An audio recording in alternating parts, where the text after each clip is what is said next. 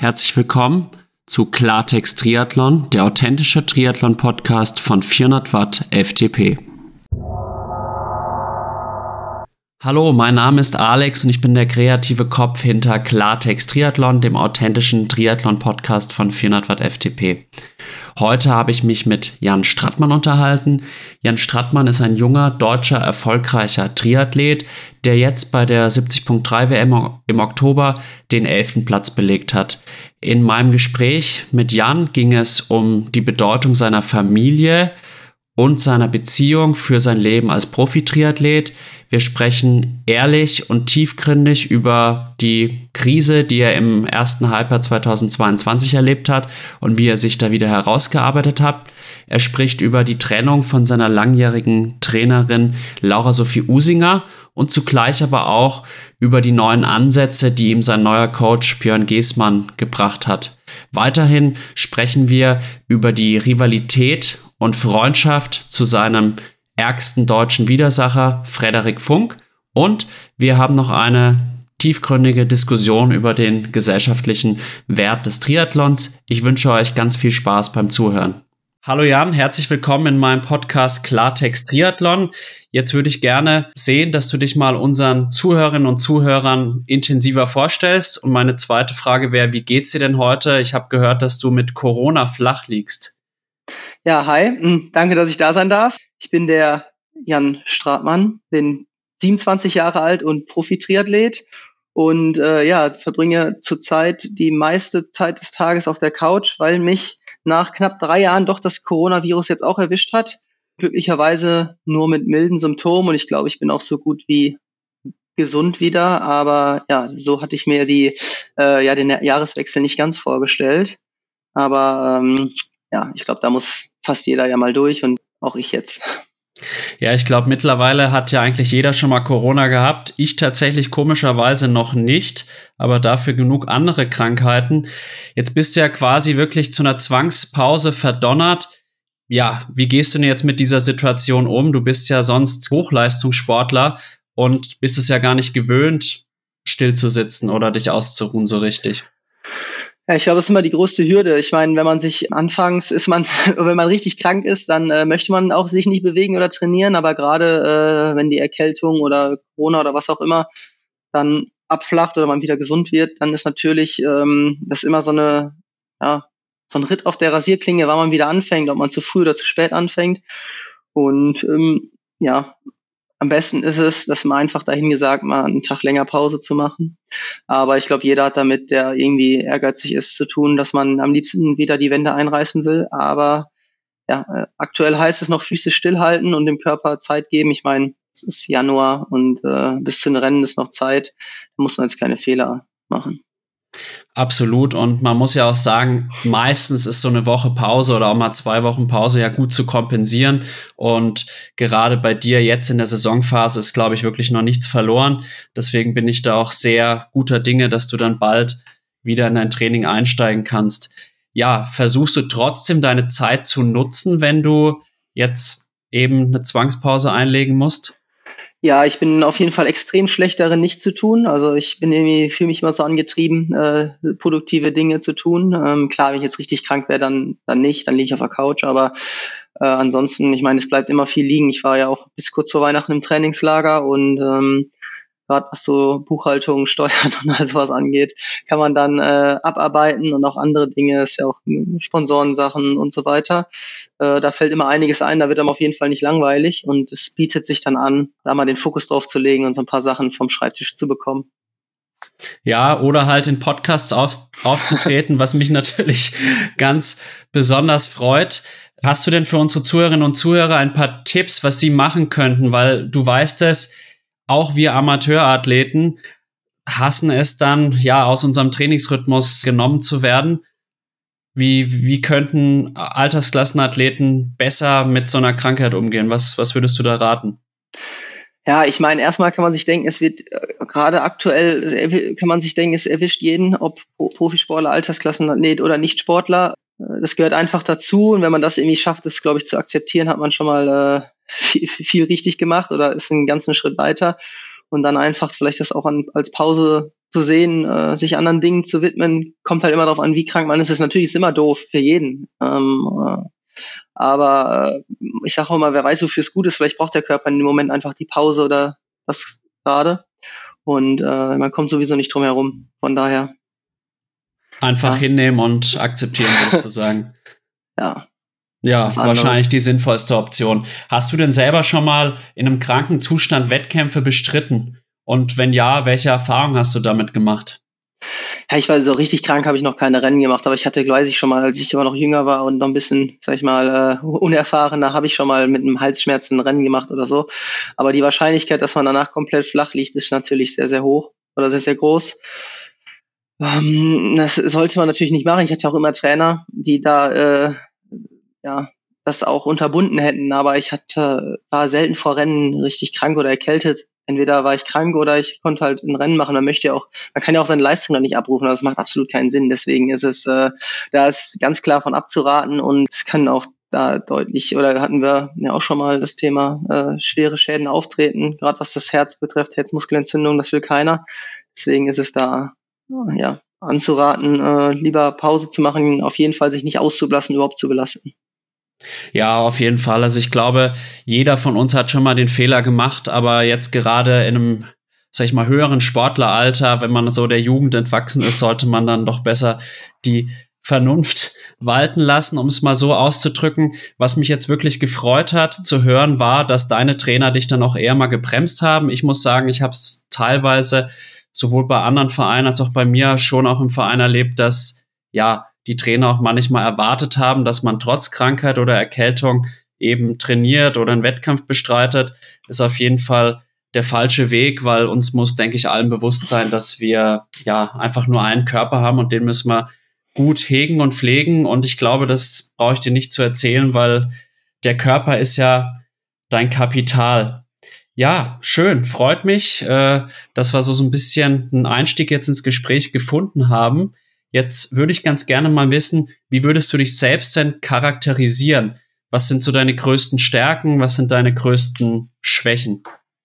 Äh, erstmal finde ich es immer super schwierig, äh, über mich selbst dann irgendwie was äh, zu sagen, aber ich würde sagen, dass ich äh, extrem ehrgeizig, aber auch diszipliniert in vielen Dingen bin und ja, dass mir das auch manchmal im Weg steht, aber wie du ja auch gerade gesagt hast, mit dem Trainingsalter und Lebensalter und Erfahrung wird man da ein bisschen ruhiger und entspannter was das Ganze angeht und äh, kann das dann immer besser in den richtigen Momenten auch einsetzen. Und äh, sonst würde ich auch sagen, bin ich ein Familienmensch, habe auch eine sehr große Familie und das ist allerdings auch wieder schwierig, alles unter einen Hut zu bekommen, aber das ist ein anderes Thema.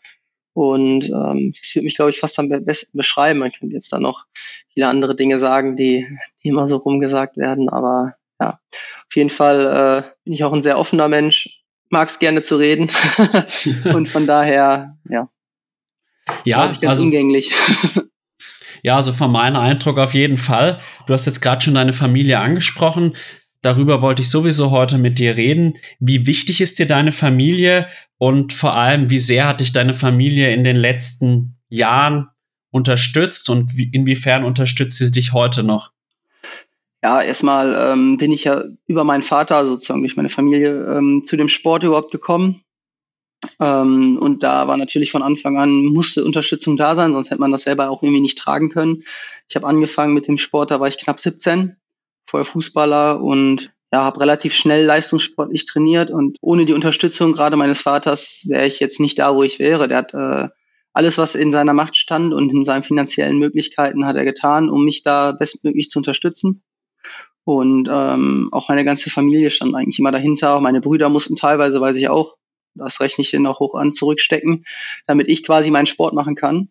Und ja, dass es jetzt dann so weit gekommen ist, hat dann vielleicht auch die, dass, dass es so langsam Früchte trägt, sage ich mal. Äh, da ist die Familie auf jeden Fall äh, mitverantwortlich für und hat da äh, ja ihren Beitrag geleistet. Und ähm, da bin ich sehr dankbar für. Und natürlich war das, ist es nicht immer einfach, den Sport mit einer großen Familie gerade zu vereinbaren, weil es schwierig ist. Ja, ich finde das immer so, so, so schwierig äh, zu sagen. das, ist, das fängt an, wenn man kleine Geschwister hat, die sind öfters erkältet oder krank. Fährt man dann dahin, man möchte eigentlich die Familie sehen, denkt aber, okay, ist fürs Training schlecht. Das sind alles immer Sachen, die, wo man abwägen muss, was man jetzt gerade möchte. Und ähm, genau, sonst fängt man sich eben wie jetzt gerade Corona ein, aber das gehört halt, gehört halt dazu, wenn man äh, mit, unter Menschen sich aufhalten will. Man kann das natürlich auch anders machen und kann sich irgendwo vergraben in seinem einsamen Loch. Aber ob das dann zielführend ist, äh, wage ich zu bezweifeln. Ich finde es total schön zu hören, dass dir die Familie so wichtig ist, zumal ich ja auch viele andere Triathleten, Triathletinnen kenne, die ja dann doch häufig eher so Einzelgänger sind. Und so wie sich das jetzt anhört, hast du ja wirklich über Jahre deiner Familie sehr, sehr viel zu verdanken und eine große Unterstützung erhalten. Man kann fast sagen, du hast ihnen auch dann mit dieser Karriere, die du jetzt eben hast, zu verdanken. Wie wie wurde das denn von deiner Familie aufgenommen, als du den eröffnet hast? Mensch, ich möchte das als Triathlon-Profi versuchen, weil wenn ich jetzt so an meinen Vater denke und ich hätte ihm gesagt, ich möchte jetzt eben Sportprofi werden und das ist eben nicht Fußball oder Handball oder Basketball, wie wurde das denn aufgenommen? so richtig gesagt habe ich das nie. Also ich habe ja ähm, damit 17 quasi leistungssportlich angefangen, habe ein Abitur gemacht, habe in Bochum damals angefangen zu studieren an der Ruhr-Universität ganz normal. Und die Prämisse war eigentlich immer, dass ich, dass ich, solange ich studiere, haben meine Eltern gesagt, kannst du es mit dem Triathlon machen, solange das halt irgendwie finanzierbar bleibt. Das ist auch immer ein riesen, eine Riesensache. Ähm, und habe dann geguckt, dass das irgendwie alles passt war da schon immer sehr umtriebig in jungen Jahren und ähm, ja, habe mein Studium durchgezogen und das waren dann halt so auch ganz klare Absprachen, so bis ich mein Masterstudium quasi beendet habe, gehe ich da voll all in und versuche und gucke, wie weit ich komme. Und wenn ich dann so weit gekommen bin, dass ich davon leben kann mit Abschluss des Masters, dann sage ich mir oder sage ich, gibt's die nächste Hürde oder das nächste, was ich erreichen möchte, um den Sport weiterzumachen. Und glücklicherweise hat das geklappt und deshalb kann ich mich jetzt Profisportler nennen. Ist auch immer die eine Definitionsfrage, wann man sich als Profisportler bezeichnet. Ich würde sagen, seit März bin ich zum, also März diesen letzten Jahres, ist ja schon das neue Jahr, äh, bin ich zum ersten Mal wirklicher Profisportler. Also mache nichts anderes. Und davor war ich, hätte ich jetzt mich gefragt, hätte ich wahrscheinlich die meiste Zeit gesagt, ich bin Student. Ja, also es ist auf jeden Fall ein weiter Begriff. Ich meine, die Profilizenz lösen, das ist relativ einfach. Die könnte wahrscheinlich sogar ich mir ohne Probleme lösen, aber ich bringe halt die sportliche Leistung nicht mit, weswegen mir das peinlich wäre. Und dann, sage ich mal, haben wir halt viele Profis, die gerade so leben können. Und dann haben wir natürlich auf der anderen Seite Multimillionäre wie Jan Frodeno. Das ist also ein wirklich sehr weiter Begriff. Und ich glaube, dass du da alles richtig gemacht hast, da auch noch ein Studium zu machen gar, also du, du warst wirklich immer eher so der Typ auch Plan B. Verstehe ich das richtig? Ja, ich sag mal, ich war gar nicht in der Situation. Ich habe erstmal mein, also äh, zurückgespult, ich habe mein Abitur gemacht und da war ich gar nicht gut genug, muss ich auch einfach sagen, oder war noch gar nicht an dem Punkt, wo ich sagen könnte, ich könnte jetzt irgendwie auf die Karte Sport setzen. Äh, das hat sich für mich in dem Moment nicht eröffnet. Das heißt, ich habe ein Studium angefangen an einer ganz normalen Uni, bin da hingegangen, habe Vollzeit studiert, habe in sieben Semester mein Studium beendet, jetzt nicht ganz Regelstudienzeit, aber fast und habe äh, nebenbei den Sport gemacht. Ich habe auch dann nie viel trainiert und in jungen Jahren, wenn man sieht, was jetzt in Deutschland an Jungs, die in meinem in, mit 21 Jahren, 22 Jahren da schon in der Weltspitze äh, mithalten können, ich hatte die Möglichkeiten damals einfach nicht, was mein Trainingsvolumen halt anging oder auch die Intensitäten, die ich gehen konnte. Wenn du halt relativ viel äh, in der Uni hängst und zu Hause dann auch äh, die Unterstützung von dir äh, irgendwie gebraucht wird, ist es ähm, schwierig gewesen. Und das hat sich dann Stück für Stück eher so ergeben in den darauffolgenden Jahren. Ich bin dann mal nach Potsdam gegangen zum Bundesstützpunkt, habe so ein bisschen mehr auf die Karte Triathlon gesetzt nach dem Bachelor, aber meinen Master parallel gemacht und bin dann immer weiter da so reingerutscht, habe mich weiter nach oben gearbeitet, bin aber eigentlich immer hinterhergerannt. Gibt die Gründe, also es, es gibt plausible Gründe, die das erklären, warum das noch nicht früh geklappt hat. Im Nachhinein bin ich über meinen Weg sehr, sehr glücklich und froh, dass ich ihn so gegangen bin, wie ich ihn gegangen bin. Aber äh, da gibt es natürlich ganz, ganz viele Ansätze. Und das Schöne an unserem Sport im Triathlon ist es, dass es ja sehr, sehr viele Möglichkeiten gibt, da irgendwo an die Spitze zu kommen, in die Weltspitze zu kommen, auf der Kurz-, auf der Mittel-, auf der langen Distanz. Man kann in verschiedenen, man kann in jungen Jahren gut sein, aber man kann auch in, ja, sag ich mal, in den Endzwanzigern, 30ern kann man auch noch äh, sehr erfolgreich sein und äh, ja, es gibt ganz viele Möglichkeiten. Und, äh, ich habe mir halt diesen Weg gesucht und äh, ja, ich glaube, ich würde es nicht anders machen.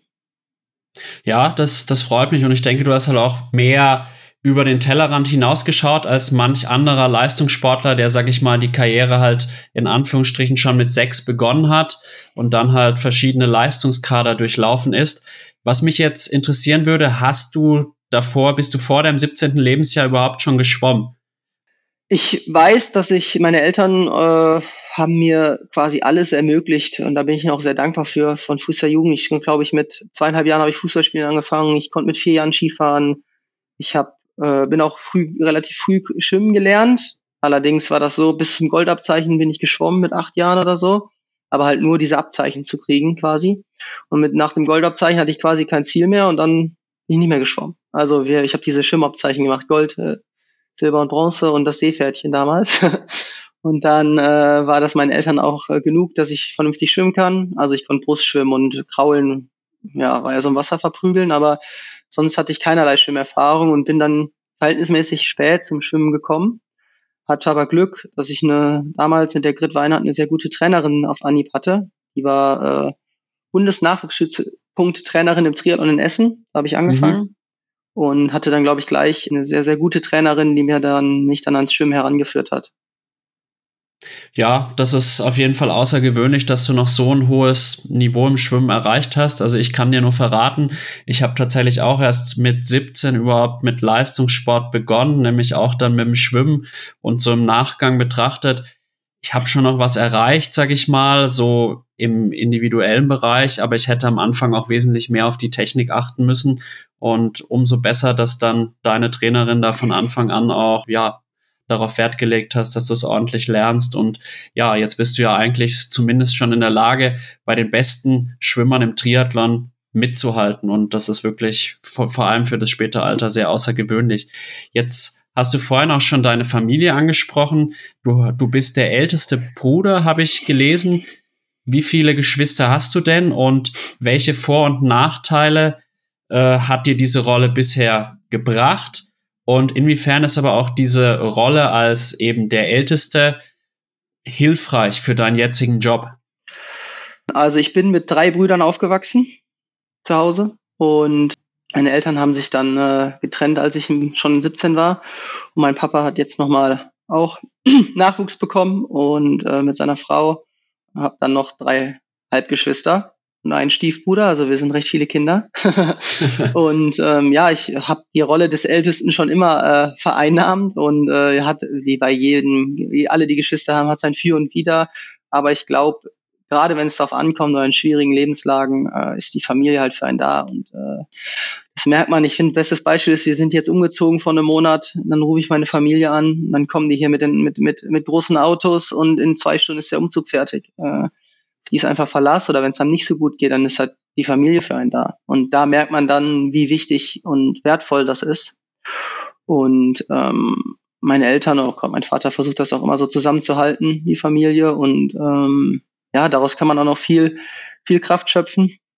Äh, es ist aber natürlich bei allen, es gibt auch Streitigkeiten, es ist auch anstrengend und es ist natürlich gerade, wenn man Triathlon als seinen Beruf sieht, schwierig, oft das zu vereinbaren und man hat natürlich viel zu wenig Zeit oder kann auch viel zu wenig Zeit dann irgendwie äh, der Familie widmen. Wenn ich sehe, meine Brüder sind, die machen alle viel, viel mehr miteinander und sehen sich, die wohnen auch noch zu Hause. Ähm, ist dann natürlich einfacher als äh, ja, bin ich da so ein bisschen in vielen Dingen auch außen vor, aber das gehört halt einfach dazu. Ja, verstehe ich. Und auf welche Weise versuchst du jetzt deiner Familie etwas zurückzugeben?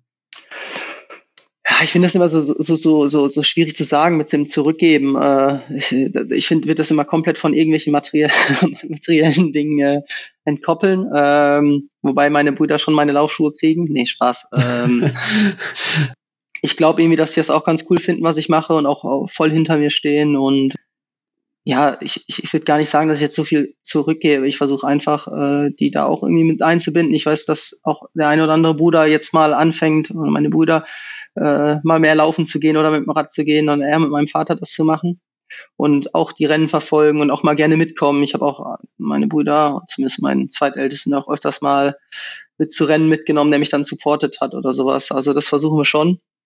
Aber ich meine, die stehen auch im Berufsleben und das ist halt dann ja schwierig, dass, äh, dass da zu viel Überschneidungspunkte, sag ich mal, im Alltag entstehen.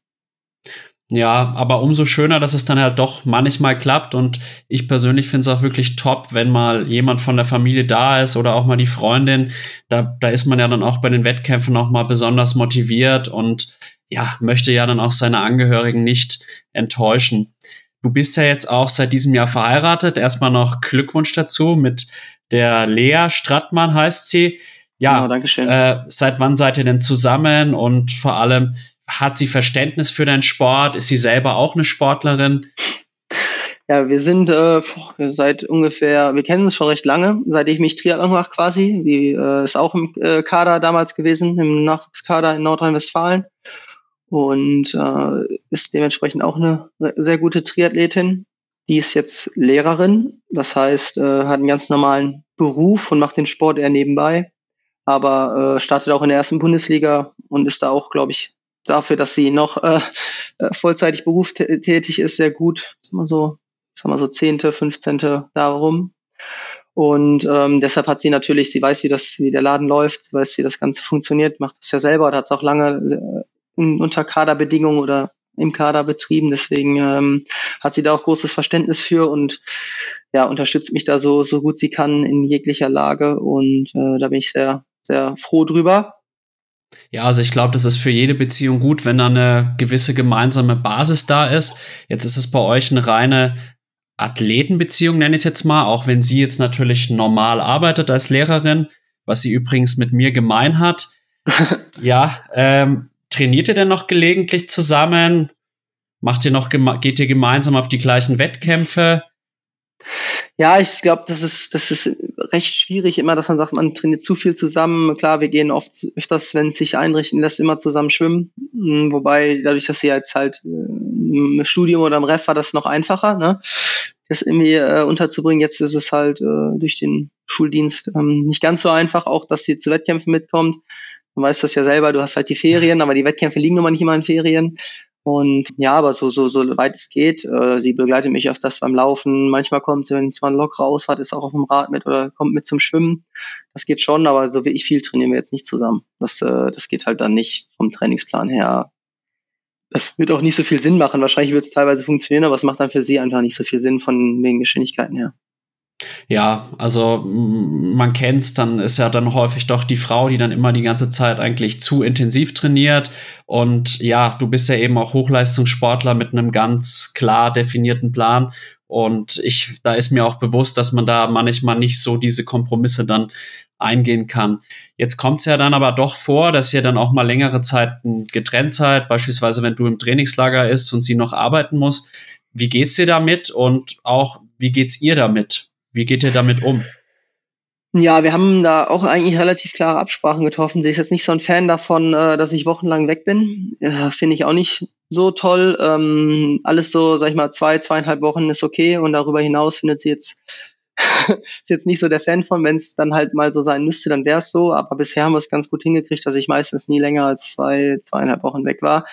Ich meine, letztes Jahr war die Möglichkeit, hatte ich zwei Rennen in den USA innerhalb von neun Wochen. Da habe ich gesagt, okay, ich kann dich jetzt nicht neun Wochen alleine zu Hause lassen.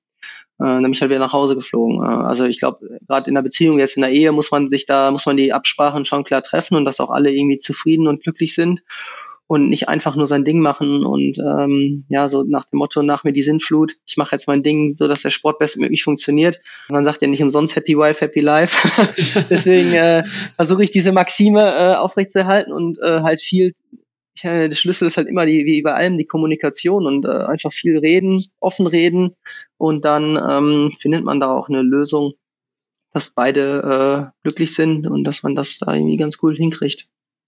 Ja, also das sollten sich jetzt vielleicht der, sollte sich der ein oder andere mal anhören, weil wir Triathleten haben ja doch oft den Ruf so des Egoisten.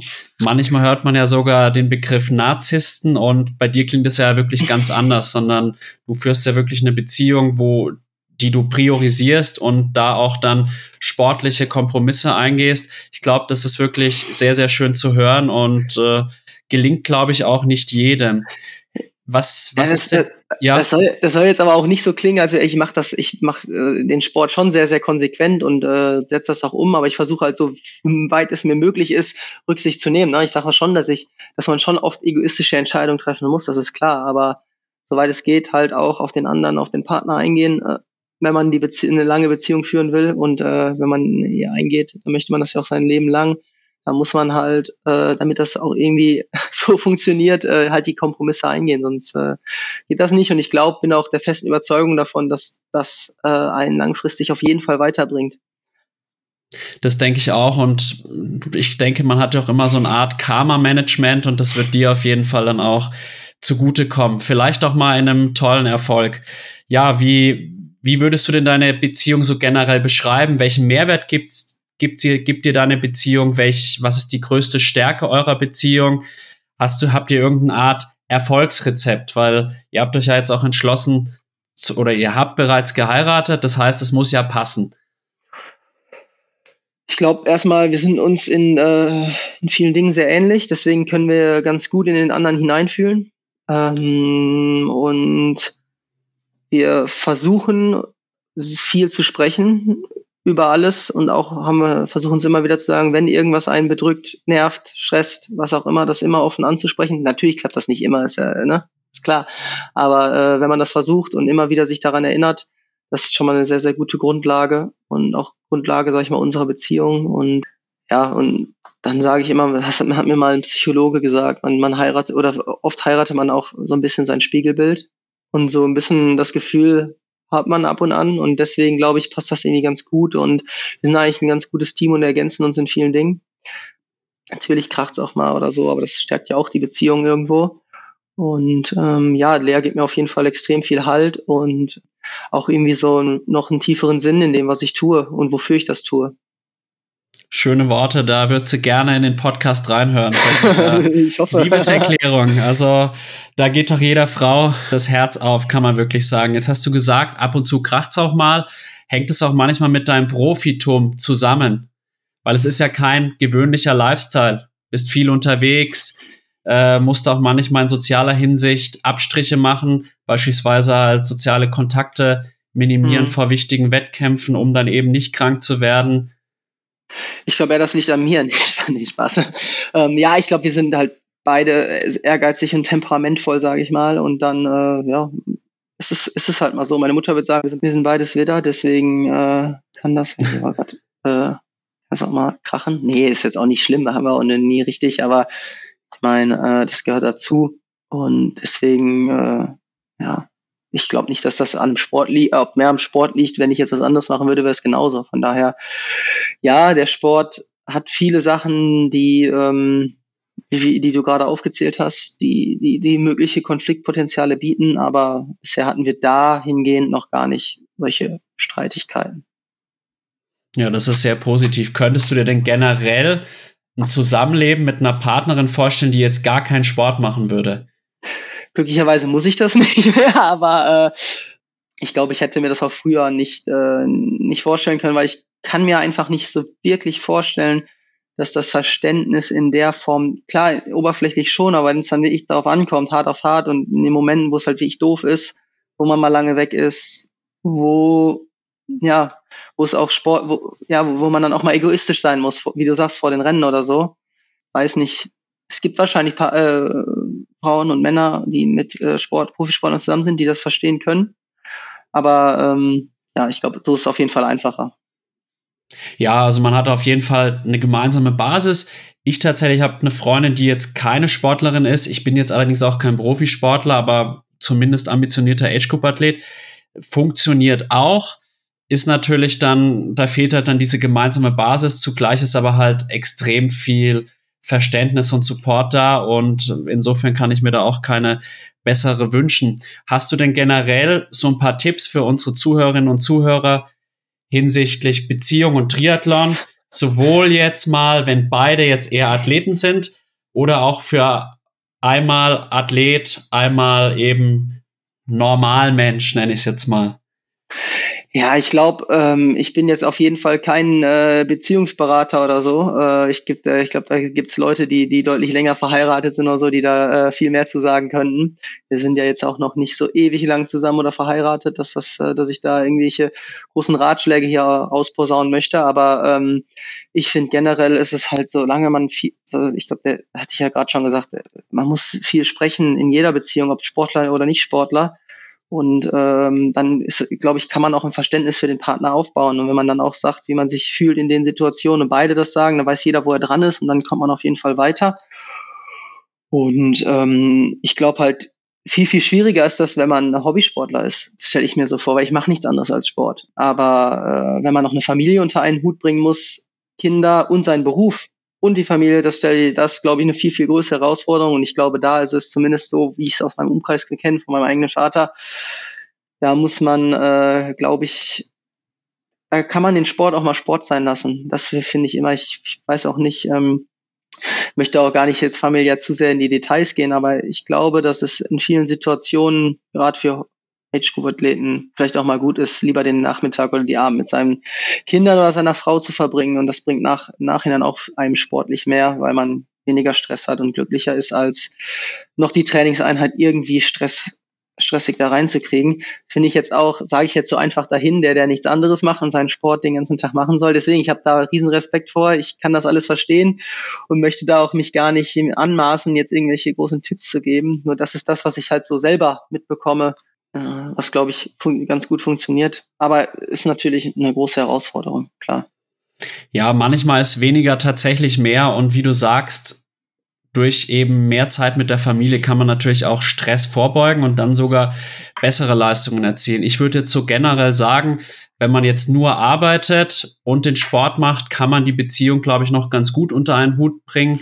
Wenn dann noch Kinder dazukommen, in der Situation bin ich jetzt selbst noch nicht, ja, dann stelle ich es mir doch noch mal deutlich schwieriger vor und ja. ich glaube, da ist dein Ratschlag dann sehr, sehr ja, hilfreich, den du uns da gerade gegeben hast. Ja, schön. Jetzt haben wir wirklich einen intensiven Einblick von dir bekommen, so ja, eigentlich in dein Familienleben, in deine Partnerschaft mit der Lea und Lea. Und da danke ich dir natürlich auch für deine Offenheit. Ich glaube, das hätte jetzt auch nicht jeder äh, ja so verbalisieren können und so frei rausgesprochen. Äh, wirklich toll. Jetzt würde ich gerne so ein bisschen mehr Richtung ja, deinem Sport wieder zu sprechen kommen. Sehr gut. ähm, wir haben jetzt schon vorhin gehört, du bist mit knapp 17 Jahren zum Triathlon gekommen, hast davor Fußball gespielt. Du, äh, ja, was hat dich denn so am Triathlon fasziniert, dass du da hängen geblieben bist? Man muss ja schon sagen, ich, wenn ich jetzt, ich bin Lehrer, ich habe da schon immer einige Kinder, die begeistert sind für so Ausdauergeschichten, aber ja, die große Masse ist es, sage ich mal, nicht. Deswegen, was, was hat dich da so gecatcht? Erstmal würde ich sagen, in meiner Kindheit hat mich da gar nichts gecatcht, weil ich habe Fußball gespielt. ähm, er hatte gar keine Berührungspunkte. Auch mein Vater hat, glaube ich, 2008 seinen ersten Ironman oder äh, Challenge Rot gemacht. Äh, da hatte ich auch noch so, ja, was macht er da? Keine Ahnung. Ähm, das hat mich erst, als ich, sag ich mal, äh, jugendlich junger Erwachsener war, äh, mehr, mehr habe ich das auch angefangen. Aber dann war irgendwie so, dann habe ich halt irgendwie so peu à peu so ein Interesse entwickelt, als Papa das quasi gemacht hat. Dann waren wir auf dem Rennen mit. Ähm, das fand ich irgendwie ganz cool. Und dann haben wir halt zusammen Hawaii geschaut. Äh, das war wahrscheinlich damals am Anfang noch so, okay, ich darf länger aufbleiben am Anfang. Ähm, aber das hat mich schon irgendwie fasziniert von der ersten Sekunde, wo ich es gesehen habe. Und irgendwie war es auch im Fußball so, man hat das immer für die Mannschaft gemacht und dann habe ich auch, haben wir ganz gut Fußball gespielt, aber dann war mal ein Trainer da, der SMR, ich war mit 15, 16, ich sah aus wie, glaube ich, neun oder acht und so oder zehn. Ich war noch nicht lange nicht in der Pubertät und war so ein kleiner Hämpfling und habe dann auch äh, zu tun gehabt. Ne? Ich sag mal körperlich, äh, wenn die ganzen anderen Jungs in der Pubertät sind, doch zwei Köpfe größer sind und 20 Kilo schwerer, da guckst du halt doof. Und irgendwie ähm, fand ich das cool, dass man irgendwie für sich was macht und äh, selber für seinen Erfolg verantwortlich ist und ähm, möchte auf der anderen Seite die, meine Jugend im Fußball, ich habe Handball gespielt, alles gemacht, äh, nicht missen. Hab, war aber, sobald ich es dann irgendwie gemacht habe, ich hatte einen schweren Skiunfall 2011 und habe über die Reha quasi angefangen zu laufen, Aquajogging, Schwimmen, einfach um wieder Fußball zu spielen. Das hat mir aber irgendwie dieses, ja, dieses Bewegen draußen, das Ganze hat mir irgendwie Spaß gemacht und dann habe ich einfach mal ein Triathlon gemacht und das hat mir großen Spaß bereitet und bin irgendwie sofort in den Leistungssport reingeschwappt. Und ja, habe gesagt, wenn dann richtig, ne? Und Vollgas. Und hatte dann sofort das Ziel, irgendwie Profi zu werden. Oder beziehungsweise mal gu so gucken, wie weit es geht. Ich habe erstmal mir kurzfristigere Ziele. Ich will in den Kader reinkommen, NRW-Kader. Ich will im Deutschlandcup starten, bei deutschen Meisterschaften gut sein. In der Jugend halt noch, die letzten zwei Jahre. Und das hat sich dann halt weiterentwickelt. Und dann äh, war der Ehrgeiz halt da, irgendwie äh, weiterzukommen, erfolgreich zu werden im Sport. Und gab es dann auch recht schnell gute Ergebnisse im Triathlon? Tatsächlich erstmal gar nicht, muss ich sagen, ähm, weil ich sofort halt, ich war mein zweiter Triathlon in Deutschland Cup, wo halt die besten Nachwuchssportler Deutschlands gestartet sind. Ich weiß noch, meine erste deutsche Meisterschaft 2012 in Grimma, da bin ich als, glaube ich, 85. von 100 Leuten, da waren auch noch über 100 Leute am Start oder knapp 100, weiß ich, will nichts Falsches sagen. Ähm, ich glaube, das ist heute auch nicht mehr ganz so viel. Ähm, als über 80. aus dem Wasser, bin am Ende, glaube ich, 17. geworden. Ähm, also ganz gut Rad gefahren und gelaufen. Aber äh, ja, am Anfang habe ich mich gerade im Schwimmen schwer getan, weil ich halt nicht vom Schwimmen kam, habe mich aber irgendwie so rangearbeitet und äh, wollte das und habe das als irgendwie Herausforderung gesehen. Und ich kann mich auch gar nicht mehr erinnern, so viel habe ich gar nicht nachgedacht. Ich wollte einfach in diesen Kader rein, ich wollte besser werden. Das war am Anfang so mein, ich will da vorne sein und nicht da hinten, wo ich war. Und das hat halt gedauert. Gerade auch, ich sag mal, das komplette Juniorenalter äh, auch noch und dann auch in der U23 dann. Da habe ich mal Europacups gemacht, da habe ich mal einen Weltcup gemacht.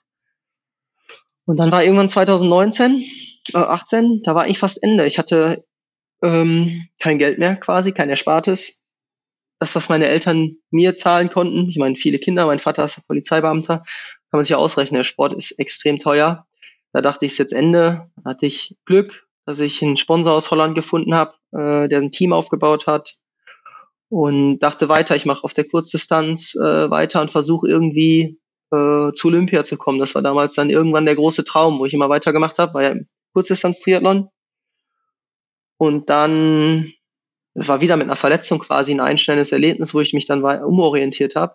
Ein Ermüdungsbruch in der Hüfte 2019, 19, ja, Anfang 2019, habe dann im ersten Rennen danach wieder meinen Arm gebrochen und habe dann eine Mitteldistanz gemacht. Und so kam das alles quasi jetzt mal in der ganz, ganz, ganz kurzen äh, Rückschau.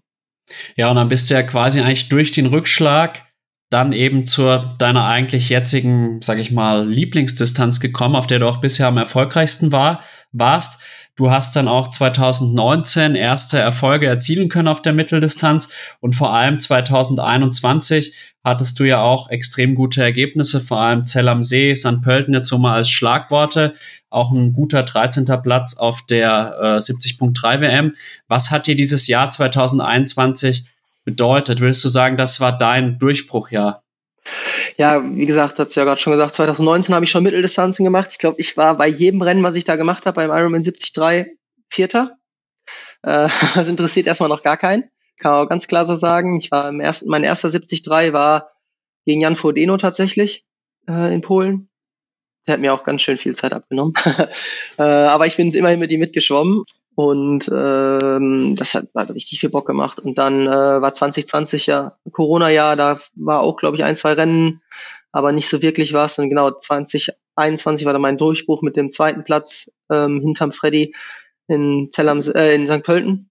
Und dann ging es ja quasi auf so einer Erfolgswelle weiter. Dann der fast größte Erfolg, würde ich im Nachhinein sagen, war der dritte Platz oder auch das coolste Rennen von der Renndynamik auch her, der dritte Platz bei der 73 Europameisterschaft in Elsinore in Dänemark dann der Sieg in Zell und dann halt noch der 13. Platz bei der WM, wobei da schon so ein bisschen die Luft raus war am Ende der Saison. Aber ja, das ist auf jeden Fall mein Durchbruch und war auch, wie wir vorhin gesagt haben, zur richtigen Zeit, weil da ich dann ja in diesem Frühjahr mein Master beendet habe. Und das war ja mein Cut. Kann ich jetzt gut, kann ich jetzt irgendwie vernünftig von dem Sport leben? Dann mache ich's. Und wenn nicht, dann hätte ich halt äh, welchen ins Berufsleben wahrscheinlich eingestiegen, weil irgendwo von muss ich meine Miete und mein Essen bezahlen. Ne? Das ist, da bin ich dann schon relativ klar, weil äh, ich kann nicht irgendwie sagen, und es war auch dann schon lange nicht mehr, dass meine Eltern gesagt haben, ja, wir finanzieren das. Die haben mich unterstützt, soweit sie konnten, aber bis zu einem gewissen Punkt halt immer nur, der auch äh, möglich ist. Und mit vielen Kindern ist es halt auch nicht das Einfachste. Und deswegen ähm, war das zur richtigen Zeit, die richtigen Ergebnisse. Und da hatte ich wahrscheinlich auch, was heißt Glück oder habe es mir erarbeitet, dass es dann endlich geklappt hat, würde ich ja so nennen. Es sollte so sein. Manchmal, da wirkt das Schicksal auf jeden Fall mit, davon bin ich überzeugt. Ja, äh, dann kam 2022.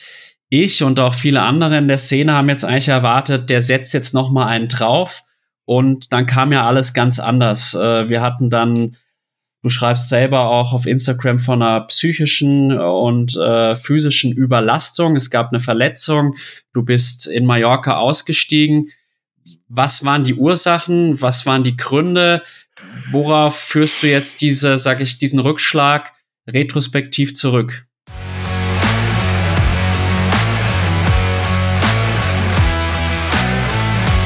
Liebe Zuhörerinnen und Zuhörer von Klartext Triathlon. Ich hoffe, euch hat die Folge mit Jan Strattmann genauso gut gefallen wie mir. Wenn ihr wissen wollt, wie sich Jan aus seiner persönlichen Krise herausgearbeitet hat und welche Veränderungen er vorgenommen hat, müsst ihr euch entweder bis Samstag gedulden oder aber ihr abonniert meinen Exklusiv-Content für einen Euro wöchentlich, um heute schon alle Antworten zu erfahren. Wenn euch mein Podcast gut gefällt, würde ich mich freuen, wenn ihr ihn auf Spotify, Instagram und Co verbreitet und teilt. Vielen Dank dafür.